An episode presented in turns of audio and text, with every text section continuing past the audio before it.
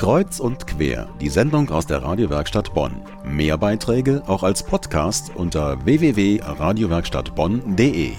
Eine Schifffahrt über den Rhein, dazu Kultur, Geschichte, Musik und auch noch Kabarett. Eine vollgepackte Amüsierfahrt soll das werden. Doch ob und wie dieses Konzept des Pantheons aufgeht, zeigt sich im Selbstversuch. Meine Kollegin Sarah Lange hat sich auf den Weg zum Kutter begeben.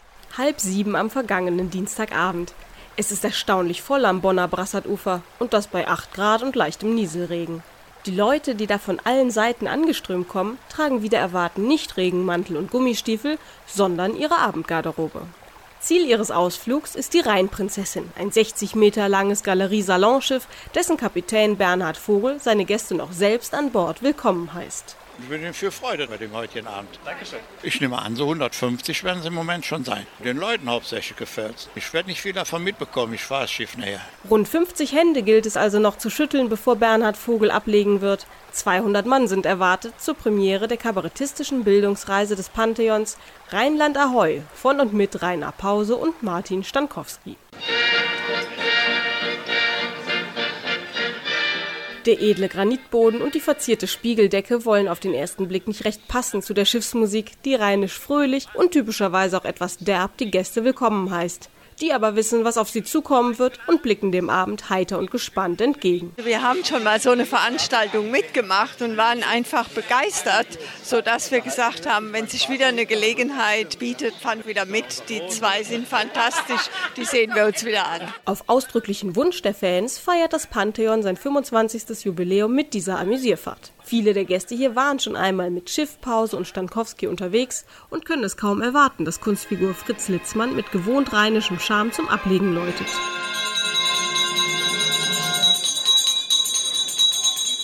Ja, der Rhein wartet auf uns, dass wir in seine Flute stoßen. Ich denke mal, äh, der Captain wird das alleine schaffen. Während die Rheinprinzessin sanft Richtung Remagen gleitet, tosen auf den Planken schon die ersten Lachwogen.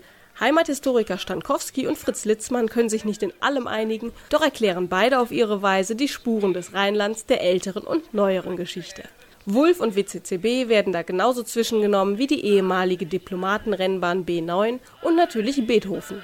Die Reise durch Bonn ist auch eine Reise durch die Bonner Geschichte, egal wie lange sie zurückliegt. Alles illustriert am Ausblick, der sich durch die großen Fenster vor den Gästen ausbreitet.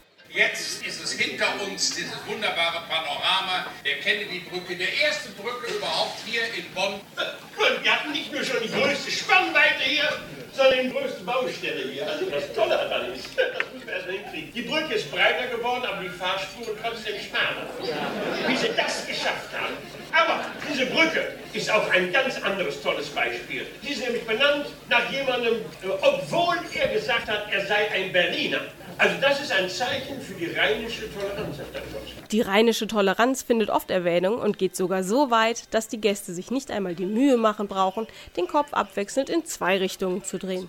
Die Schelsig wird in den Ausführungen der Herren nicht kommentarlos unterschlagen. Aber auch der Stimmung der Boiler an Bord, die die zweifelhafte Ehre haben, gesondert genannt zu werden, tut das keinen Abbruch. Es wird gegessen, getrunken und vor allem laut gelacht und geklatscht. Da neigt sich der Abend schnell seinem Ende, es wird dunkel, der Blick erschwert und die Rheinprinzessin wendet heimwärts. Das ist der richtige Moment, die Gäste noch mit einer Überraschung zu erfreuen. Herzlich willkommen, Sebastian Puffkopf. Ja! Wie sieht das aus mit diesen Koranbüchern? Hat irgendeiner eins von diesen Büchern von Ihnen erwischt? Ich bin tagelang durch die Fußgängerzone gegangen. Ich habe kein einziges gekriegt. Aber ich fand es sehr schön, hatten Sie auch diese Fotos gesehen in der Zeitung? Das standen doch die Salafisten überall mit den T-Shirts, wo drauf stand, lies. Haben Sie die gesehen? Ja, ein Freund von mir ist Engländer. der hat das überhaupt nicht verstanden. Abschließend wird der heimliche Held und stille Hauptakteur des Abends noch mit einer musikalischen Hommage geehrt, der Rhein. Stell dir vor, es gäbe kein Rhein mehr. Und hier wäre kein Rheinland, sondern einfach nur noch Land. Ich hab dich so lieb, aber als Strom und nicht als Bach.